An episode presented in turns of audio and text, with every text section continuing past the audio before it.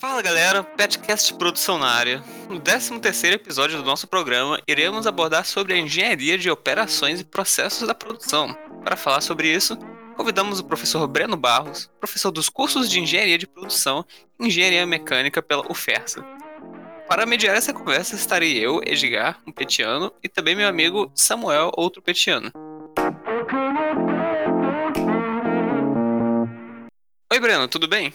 Primeiramente, eu queria agradecer sua disponibilidade em estar aqui, certo? E para podermos iniciar essa conversa, eu queria que você pudesse dar uma breve introdução sobre sua história, certo? No profissional, também como no acadêmico, e dizer um pouquinho o que seria a engenharia de operações e processos da produção, certo? Para estarmos em um pé de igualdade aqui.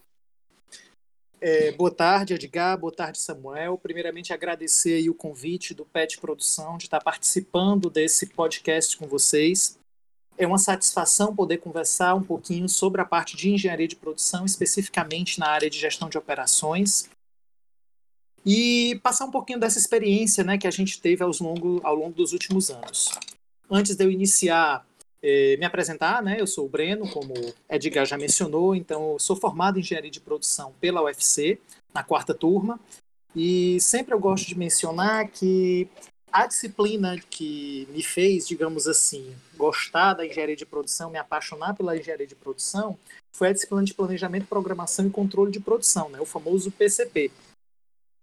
E foi o que me levou também para atuar nessa área de gestão de operações.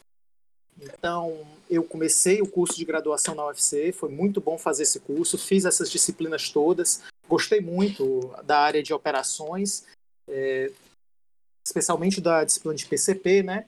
E durante a minha graduação ainda tive a oportunidade de fazer um período sanduíche na Universidade do Porto, em Portugal. Então, na época, ainda era 2005, e já tem uns bons 15 anos. É, a gente teve a oportunidade de passar um semestre lá com bolsa do governo português, né, da instituição que estava me recebendo. Então, foi uma experiência muito boa. E quando eu estava lá, eu também tive a oportunidade de fazer disciplinas na área de gestão de operações. Então, o que foi extremamente interessante, porque eu pude confrontar as visões portuguesa e brasileira acerca dessa área de atuação da engenharia de produção. Então, voltei né, para o Brasil, fiz meus estágios, fui bolsista de extensão, certo? E em seguida eu tive a oportunidade de fazer o meu mestrado também em engenharia de transportes pela UFC. Então foi uma experiência muito boa. É, eu trabalhei nessa parte de transportes, mais especificamente com a parte de logística, com seleção de fornecedores. Então, queira ou não queira, isso tem uma certa relação também com a parte de gestão de operações. Em seguida, eu passei na UFESA. Então, no concurso da UFESA, né, para professor. É, desde então sou professor da UFESA e durante esse período que eu estou na UFESA, em 2013, eu tive a oportunidade de me afastar para fazer o meu doutorado em engenharia industrial pela Escola Politécnica da Universidade de Montreal, no Canadá, também na parte de engenharia industrial. Então a gente já vem atuando nessa área há vários anos, né? já tem alguma experiência. E a ideia aqui é a gente fazer esse papo sobre gestão de operações. É, outra coisa que eu acho interessante da gente falar, quando a gente fala em gestão de operações, é, quando eu preciso fazer um paralelo sobre o que, é que seria isso, eu gosto muito de dizer que a gente está falando de um maestro. Se eu fizesse, por exemplo, a comparação do que, é que seria um engenheiro que atua na parte de operações com uma orquestra, digamos assim, esse engenheiro ele vai ser como um maestro. E por que, que eu digo que ele vai ser como um maestro? Porque, de fato, esse profissional vai ser aquele cara que vai fazer o quê? Ele vai pensar o momento que cada nota tem que ser utilizada certo? Durante aquele processo, para que eu consiga gerar minha melodia. E o que, que seria a minha melodia quando eu falo de gestão de operações? Eu garantir que eu estou conseguindo entregar o produto de forma a satisfazer o meu cliente. Então, se eu for fazer, se eu for falar do que que faria o maestro, o maestro ele vai dizer o quê? O momento que cada é, músico vai entrar durante aquela música, por exemplo, do, durante aquele durante aquela apresentação. Então ele vai dizer o momento de que cada músico tem que entrar para que o conjunto da obra a gente consiga que ser que saia a melodia. E é isso que vai fazer o quê? O engenheiro que atua nessa parte de gestão de operações. Ele vai definir o momento que cada recurso tem que ser consumido, o recurso, o momento que a matéria-prima ela tem que chegar, o momento que eu tenho que acionar determinada máquina, o momento que eu tenho que fazer um pedido. Então, a gestão de operações ela vai articular a utilização de todos os recursos para que, ele, para que eles entrem no tempo ideal para que a gente consiga entregar o nosso produto, que seria a nossa melodia, né, da forma como ela deve é, desejada pelo nosso cliente. Certo? Então, essa, é, se eu fosse resumir de forma bem geral a parte de gestão de operações, eu poderia definir desse jeito, fazendo esse paralelo com o maestro. Então, pronto. Quando eu, finalmente, então, quando a gente fala de gestão de operações, se eu quiser fazer um paralelo, por exemplo, com o maestro que rege uma orquestra, o engenheiro que vai atuar nessa parte de operações, ele vai fazer o papel desse maestro. Por quê? Porque ele vai regir a entrada dos recursos, ele vai reger a entrada desses recursos, certo? No momento certo para que o sistema de produção consiga funcionar em um fluxo de forma que ele atenda à necessidade do meu cliente. Poxa, bacana, Breno, muito legal aí a tua descrição sobre a engenharia dos processos e das operações. E muito legal é, ouvir a tua história também. Inclusive, é, prospectando o teu nome, a gente conseguiu tua indicação por meio do professor Heráclito, que pela, pela tua descrição parece ter sido teu contemporâneo né, na faculdade. Isso. É, e a pergunta que me vem à mente, lembrando do professor Heráclito, é qual que seria a diferença, onde que eu traço uma linha entre a logística e a engenharia de operações? Porque a descrição pareceu tão familiar é, que eu tive dificuldade Pronto. em discernir as duas coisas. Eu acho que a pergunta foi muito interessante e, de fato, por exemplo, quando eu falo da engenharia de operações, ela vai estar intimamente ligada com logística. Por quê? Porque a engenharia de operações ela vai trabalhar, digamos assim, em toda a parte de planejamento do processo produtivo. O que, é que eu quero dizer com isso? O momento que eu vou utilizar cada recurso, o momento que eu vou lançar as ordens de fabricação e assim por diante. E a interface que eu vou ter, por exemplo, com a logística, vai ser na parte de suprimentos. Por quê? Porque para que o meu sistema de produção ele opere, eu preciso da aquisição das minhas matérias-primas, dos meus componentes. E isso vai ser uma interface que a gente vai ter o quê? Com o setor de suprimentos, que vai estar intimamente ligado com a logística. E da mesma forma, na outro ponto da cadeia, no final do processo produtivo, o que é que o, o que é que o, o que é que o meu sistema de produção vai entregar? Ele entrega um produto. E esse produto ele precisa ser disponibilizado para o meu consumidor, da forma como ele quer consumir. Então, a gestão de operações ela vai até aquele momento que a gente, digamos assim, entrega esse produto para que ele possa ser disponibilizado para o nosso cliente. Então, se eu falar de gestão de operações, de fato, o que, é que eu estou pensando? Como é que eu vou planejar, como é que eu vou organizar, como é que eu vou estruturar todas as operações produtivas dentro da minha organização para que eu consiga transformar toda a minha matéria-prima, digamos assim, em um produto acabado, certo? Na perspectiva que eu consiga agregar valor no produto. E o que é que significa agregar valor? Significa basicamente eu fazer transformações no meu produto de forma que eu atenda às expectativas e às necessidades do meu consumidor. Certo? Perfeito, Breno. É, agora ficou bem mais claro. O, a engenharia de, de operações parece ser uma coisa bem mais holística em relação ao processo produtivo, né? enquanto a logística ela tem mais a ver com a cadeia de suprimentos e e o transporte, a armazenagem do, dos produtos, na verdade. É, isso.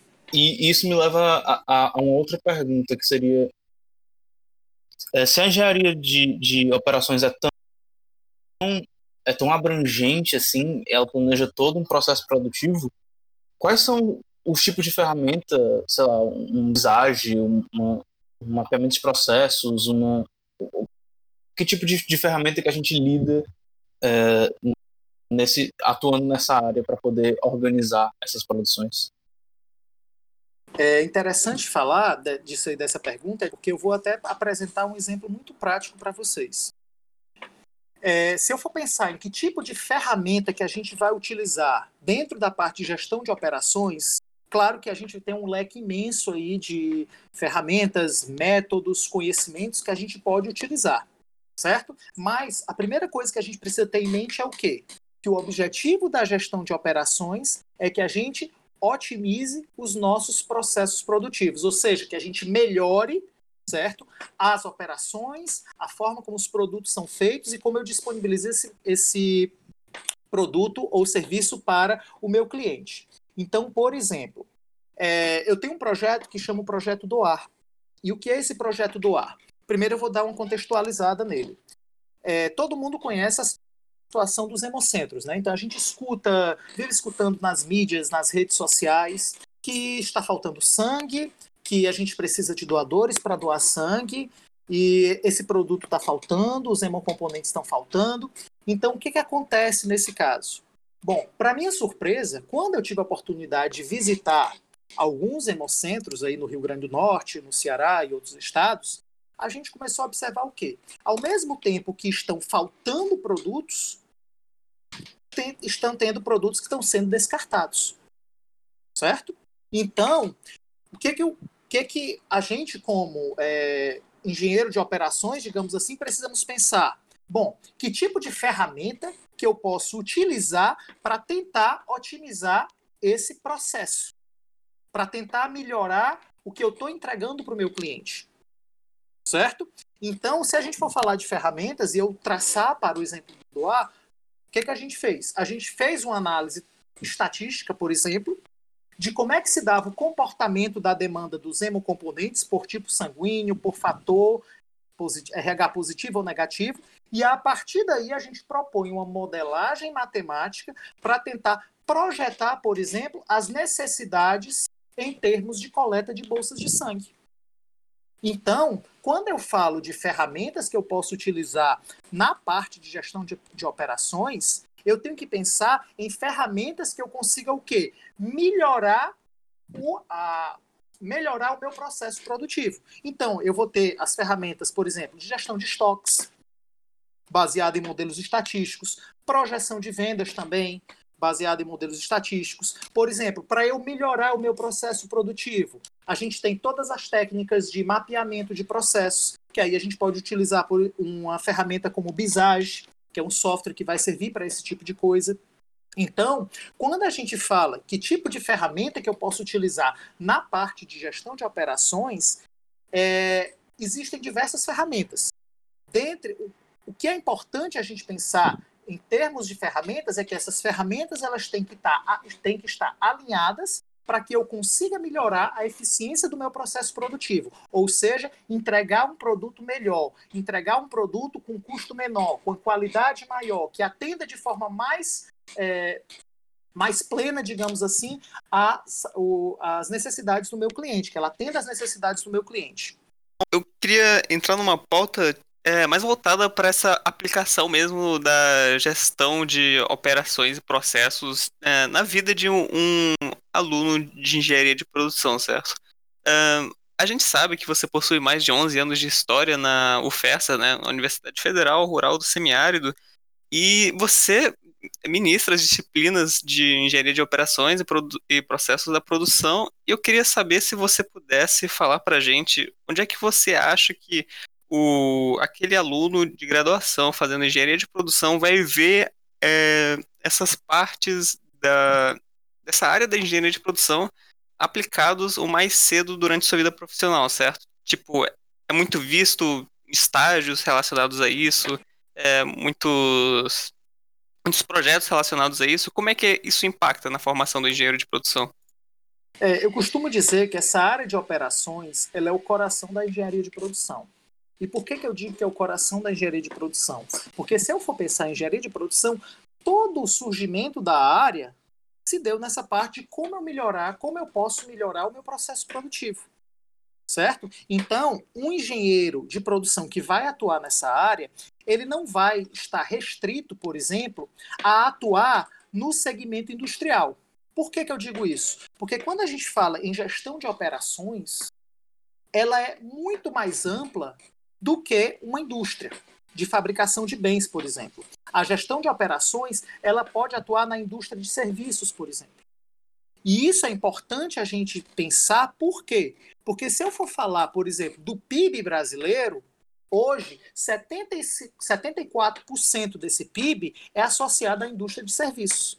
Que vai envolver, por exemplo, é, os setores tecnológicos, os setores financeiros, os setores de saúde, comunicação e todas essas ferramentas que a gente vê na engenharia de operações, ela pode ser aplicado não só ao setor, à fabricação de bens, mas aos serviços, como eu comentei com vocês. Apesar de essas ferramentas terem surgido para a indústria de bens.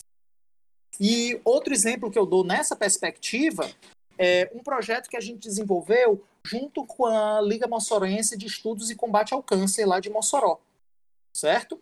É, todos sabem, né, pelo menos, que uma grande parte dos custos associados ao tratamento de quimioterapia vai estar associada ao uso de medicamentos.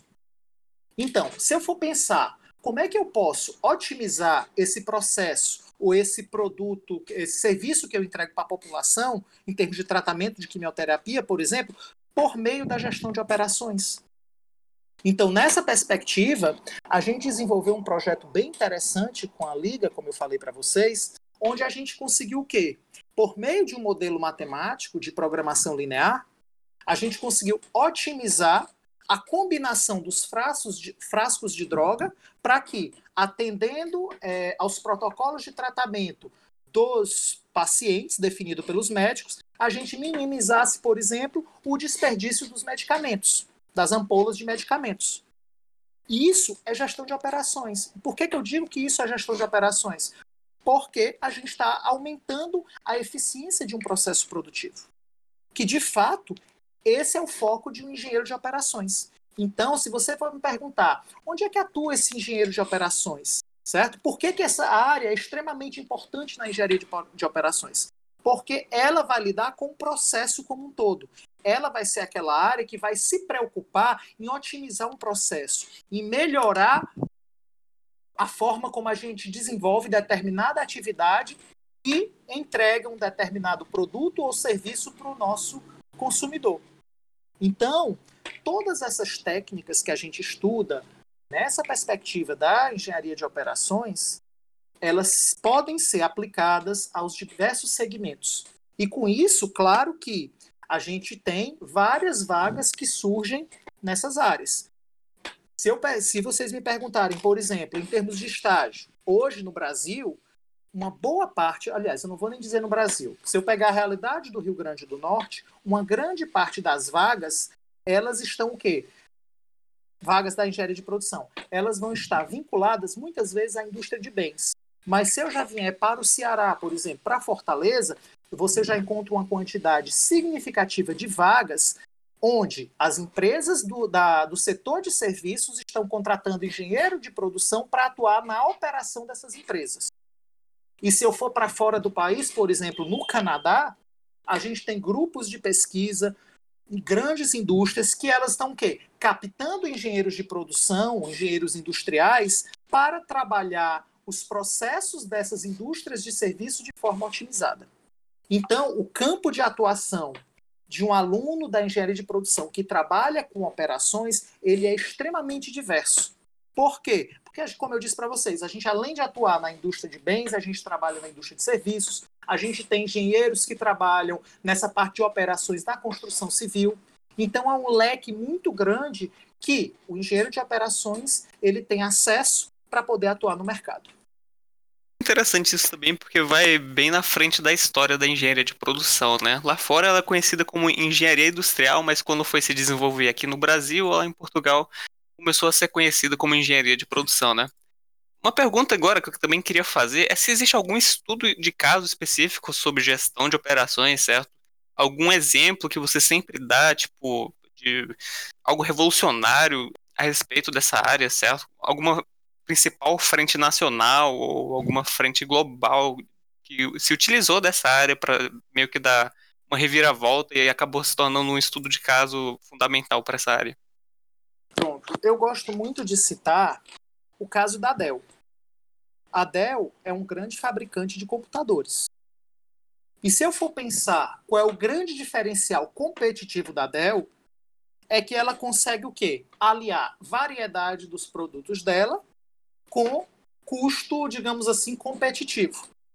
E esse a Dell, se eu for pensar na Dell, ela, ela trabalha o quê? Focado no processo de operações dela, no processo produtivo dela. Então, por exemplo, se eu for pensar inicialmente, é, altos volumes de produção significam custos menores. Qual o problema de eu ter um alto volume de produção quando eu tenho produtos idênticos, por exemplo, que eu não tenho variedade? Então, o que, que a Dell fez? Ela conseguiu combinar um aumento de variedade, certo?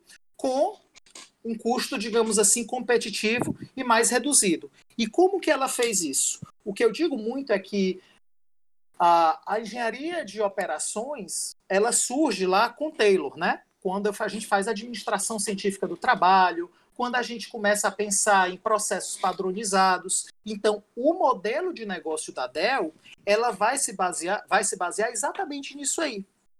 Certo? Onde ela vai ter aquele conceito de processo padronizado e peças intercambiáveis para que, considerando um conjunto de peças diferentes, por exemplo, se eu tenho 100, 200 componentes, a partir da combinação desses componentes, ela consegue o quê? Oferecer uma vasta variedade de produtos com estoques reduzidos. Por que, que os estoques são reduzidos? Porque, de fato, ela não vai ter estoques de produtos acabados, mas ela vai ter estoque de componentes intermediários, certo? Que vão ser o quê? Combinados de forma diferente para atender demandas específicas do meu cliente. E se esses estoques são de componentes, digamos assim, intermediários, é muito mais fácil de eu fazer um planejamento eficiente para eu manter os níveis de estoque, digamos assim, mais baixos. Certo? Perfeitamente, Breno. Eu fiquei até curioso. Você tinha comentado mais cedo é, que é, é, muito interessante a gente olhar para o processo de produção de forma holística e conciliar um, algo é, útil ao agradável, assim, por assim dizer. E eu queria perguntar se é, em alguma vez na, na, sua experiência você já presenciou, por exemplo, um desperdício dentro de um processo produtivo que depois que a, a engenharia de operações é, fez sua mágica ali, por assim dizer, é, aquele desperdício acabou por virar um diferencial, um lucro. É, eu achei interessante esse teu ponto, porque eu vou voltar um pouquinho aqui na, na ideia do doar, desse projeto que eu comentei com vocês. Então, o objetivo, por exemplo, de um banco de sangue é a gente atender a demanda por hemocomponentes, certo? Então, o que que a gente, o que que eu observei quando eu cheguei lá, por exemplo, no Hemocentro de Mossoró? A gente observou que a demanda não estava sendo atendida, então eles não conseguiam atender a demanda de hemocomponentes porque eles não tinham a menor ideia, digamos assim, é, de como, que era, como funcionava a demanda, como que eles, dos níveis de estoque que eles tinham dos hemocomponentes. E a partir desse problema que a gente observou lá, a gente implementou técnicas na área de gestão de estoques e previsão de vendas o quê? Otimizar o processo como um todo. E o que é que eu digo, o que é que eu quero dizer por otimizar o processo como um todo? A gente conseguir garantir que o hemocentro entregue as bolsas de sangue que são necessárias, as bolsas de hemocomponentes, certo? E, a partir daí, a gente planejar como é que vai ser essa coleta. Então, como é que funciona esse sistema? Antes a gente não sabia, por exemplo, o pessoal do Hemocentro não sabia o que é que tinha que coletar por semana. Então, eles faziam campanhas em redes sociais, estamos precisando de sangue, mas sem saber se eu estou precisando do tipo A, do tipo O, do tipo AB, do tipo AB AB ou tipo O, né? Fatores RH positivo e negativo. Então, a partir da modelagem desse processo e da implementação das técnicas de gestão de estoques e previsão de vendas, a gente conseguiu entregar um software, a gente desenvolveu esse modelo e entregou um software que o que, é que esse software faz? Ele estabelece exatamente o que é que precisa ser coletado em termos de bolsa de sangue por semana. Então ele vai dizer, por exemplo, você precisa coletar 20 bolsas de é, sangue A positivo, 30 bolsas de O negativo, e assim por diante. E a partir daí, o sistema ele vai dizer o quê? Ok, você coletou essas bolsas, agora você vai produzir cinco bolsas de concentrado de hemácias, seis bolsas de plaquetas e assim por diante. Certo? Então, a gente, o que, que a gente fez com isso? A gente conseguiu organizar todo o processo deles, de forma a garantir que a gente consiga atender a demanda, certo? E planejar toda a parte de suprimentos e produção para evitar que a gente tenha desperdício. E por que, que eu digo que a gente quer evitar que tenha desperdícios? Porque se eu vou doar sangue, por exemplo, hoje, e o meu sangue não vai ser utilizado, eu não posso simplesmente, ah, vou jogar o sangue do Breno hoje fora, amanhã eu ligo para ele e peço para ele doar de novo. Não pode ser feito desse jeito. Eu só vou poder doar daqui a três meses. Então, gerir, certo? Esse doador, ou seja, gerir o meu recurso de produção da melhor forma possível, foi um dos diferenciais que a gente conseguiu, ou melhor, está conseguindo mudar em termos de cultura, certo? Dentro do processo lá do, dos hemocentros que a gente está trabalhando. Pô, Breno, que bacana é, esse software que vocês desenvolveram. Ele funciona como? Ele se baseia na, na demanda atual, assim, na demanda de hoje que estão precisando? Usa alguma amostra de dados, algum big data ou algo nesse sentido? É, a ideia do software, como eu disse, a gente está trabalhando, a gente tem duas perspectivas de trabalho dentro desse aplicativo. A gente pode trabalhar com modelos de projeção de vendas, mas o que, que a gente observou? Esses modelos de projeção de vendas, muitas vezes, eles podem apresentar erros muito grandes. Então, quando a gente observou que tinha essa limitação, a gente foi para uma segunda vertente. Que essa segunda vertente foi trabalhar com o quê? Com modelos de gestão de estoques. Então, o que, que a gente está vendo? A partir de um determinado padrão de consumo que a gente observou, baseado no histórico de consumo de cada Emon componente, a gente estabelece o quê? qual a necessidade que a gente vai ter em termos de bolsas de sangue ou em termos de cada um dos hemocomponentes nas próximas semanas. A partir daí, a gente agrega essa, essa demanda, digamos assim, para saber a nossa necessidade em termos de bolsas de sangue. A partir daí, a gente enxerga quanto que a gente tem no estoque, certo? E compare isso aí com os níveis de estoque que a gente estabeleceu para que a gente tenha um determinado nível de serviço. O que, é que eu chamo de determinado nível de serviço? É aquela garantia que não vai faltar sangue. Eu tenho que ter X bolsas de cada hemocomponente para que não falte aquele produto no mercado. Então, a partir daí, e sabendo esse perfil que a gente está tendo de demanda, a gente estabelece essa meta de coleta estabelecendo essa meta de coleta, a gente faz a coleta desse produto e a partir daí produz esses hemocomponentes que vão ser consumidos. E um outro diferencial que a gente tem nesse sistema é que a partir dos a, quando o sistema ele estabelece as necessidades de coleta, a gente já consegue gerar uma lista automática, certo, de doadores que estão aptos a doar aquele tipo de sangue que a gente precisa e a partir daí essa informação é disponibilizada para o setor de assistência social, que vai contactar esses doadores. A próxima etapa do aplicativo que a gente está desenvolvendo agora é o quê? É que o próprio aplicativo faça isso de forma automatizada. Então, por exemplo, o aplicativo, o doar, ele vai identificar que ele está precisando de 10 bolsas de sangue A positivo.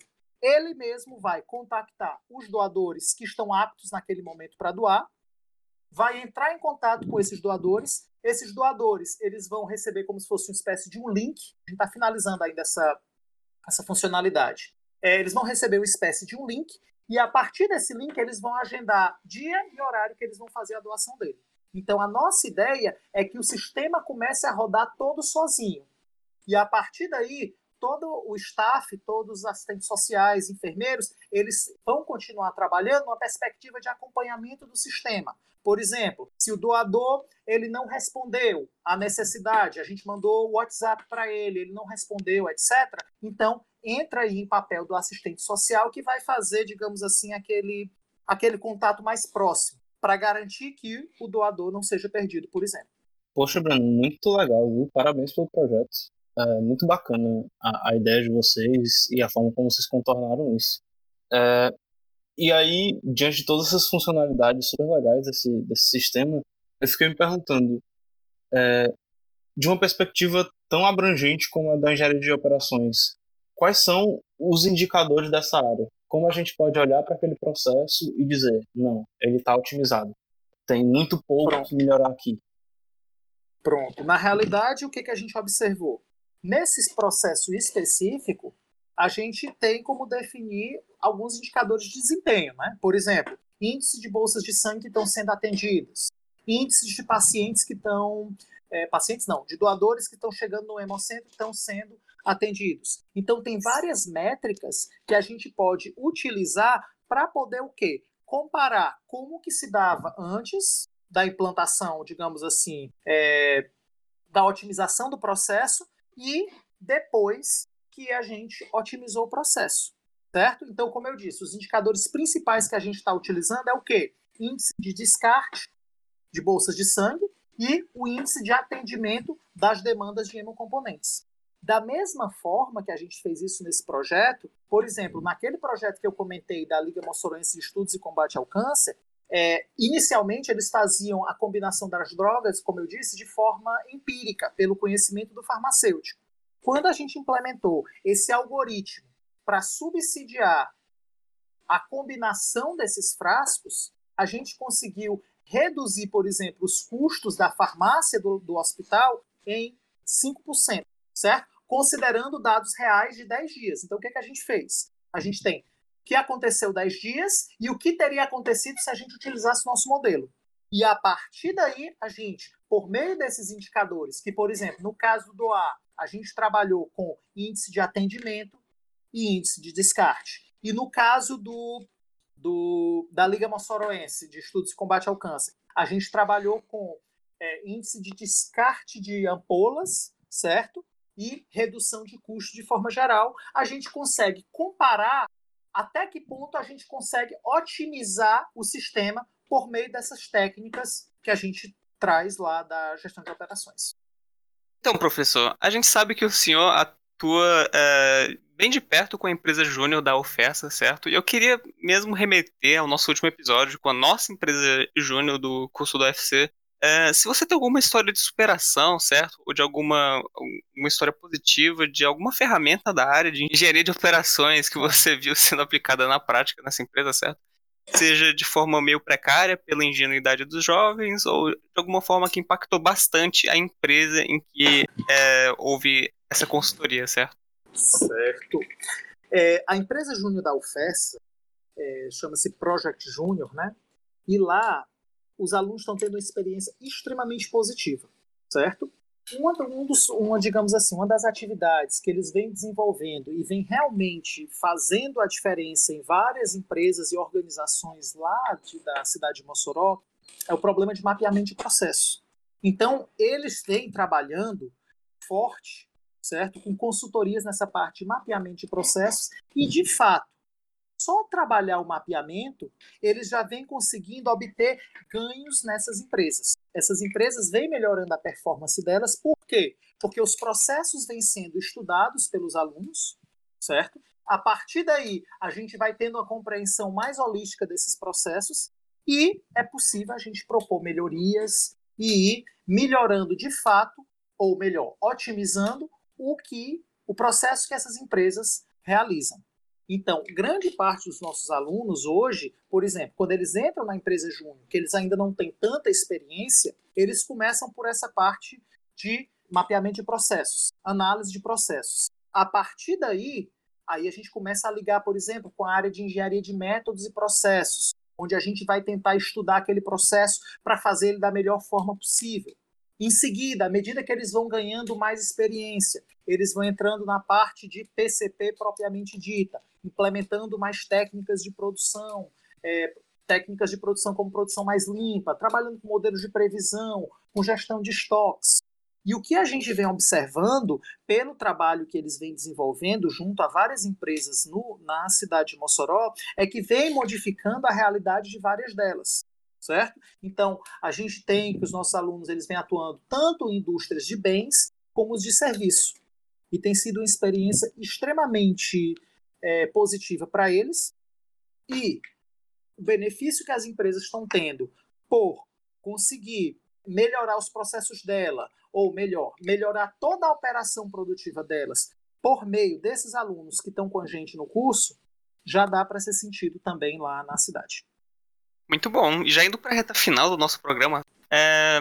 é uma pergunta que a gente sempre gosta de fazer para os nossos convidados, certo? Uma pergunta muito atual e é algo que a gente gostaria de deixar documentado conta da situação.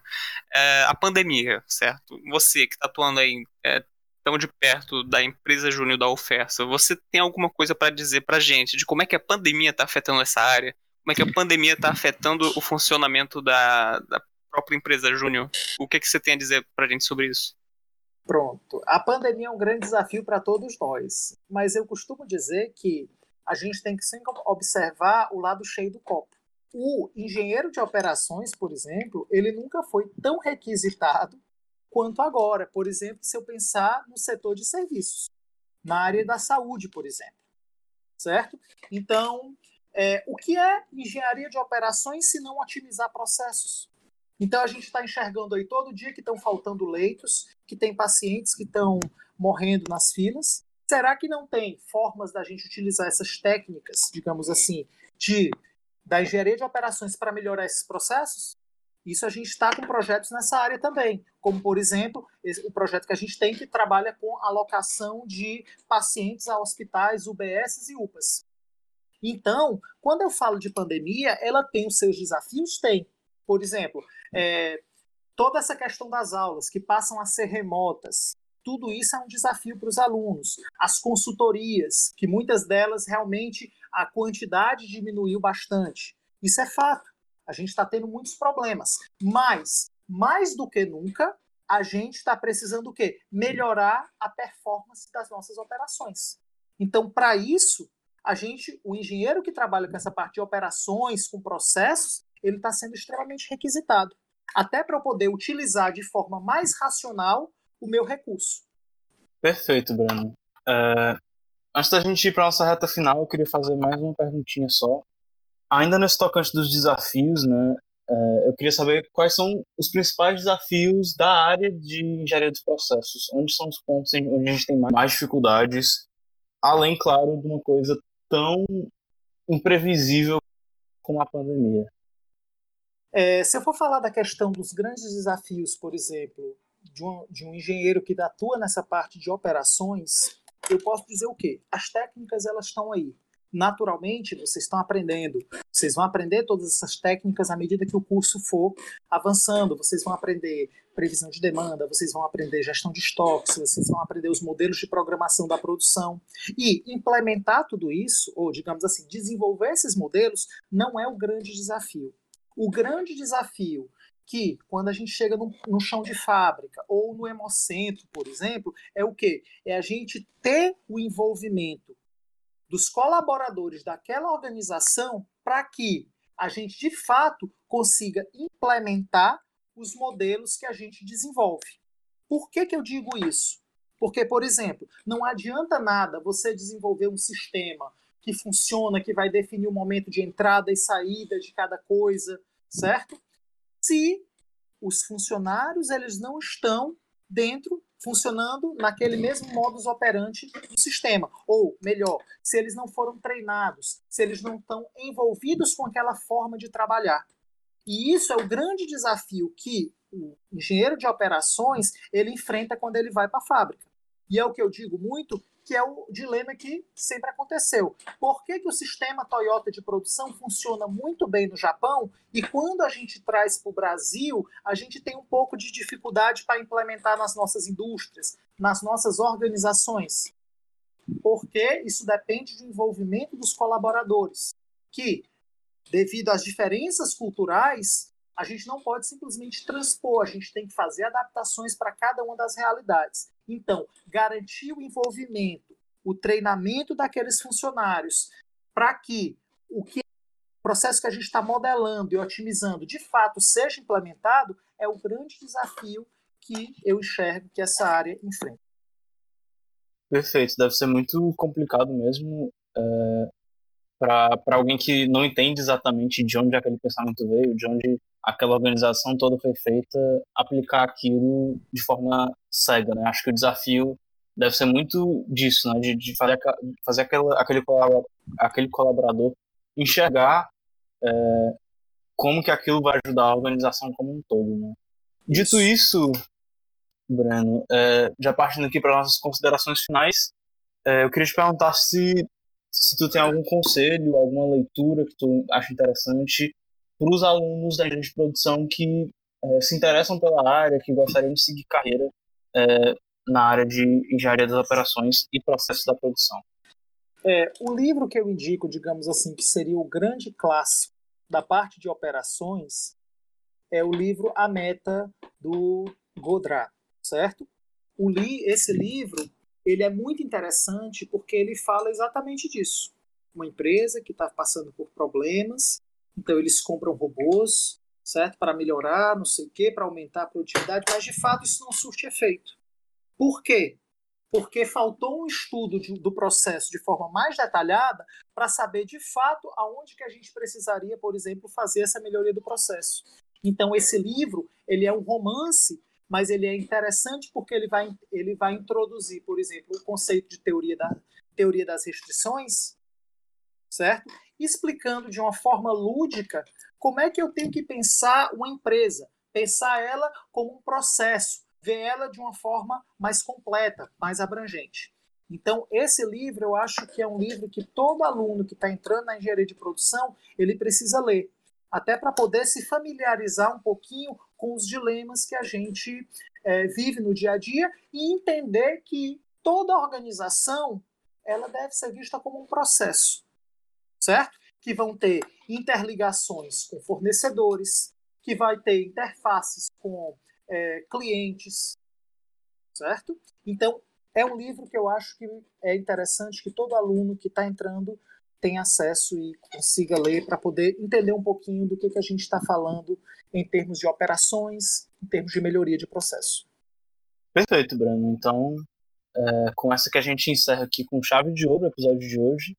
É com muita satisfação é, que a gente está aqui na tua presença, Bruno. Muito obrigado. A conversa foi maravilhosa e a gente agradece a disponibilidade. Até uma próxima. Eu que agradeço, certo? Foi um prazer estar com vocês, Edgar e Samuel. E fico à disposição aí caso alguém tenha mais algum questionamento ou alguém queira interagir, então fique à vontade para entrar em contato comigo. Foi um prazer. Valeu, Breno. Foi muitíssimo enriquecedor, enriquecedor mesmo essa conversa, certo? Você teve muitas experiências para compartilhar com a gente e a gente agradece bastante por tudo que você compartilhou com a gente, certo? E agora a gente pede para que você, o ouvinte, por favor, avalie o projeto do Petcast avaliando esse episódio por meio do link que vai estar no comentário do episódio para que nós possamos trazer um programa sempre cada vez melhor para vocês, certo? Então a gente agradece pela, pela sua audiência e até uma próxima vez. Valeu!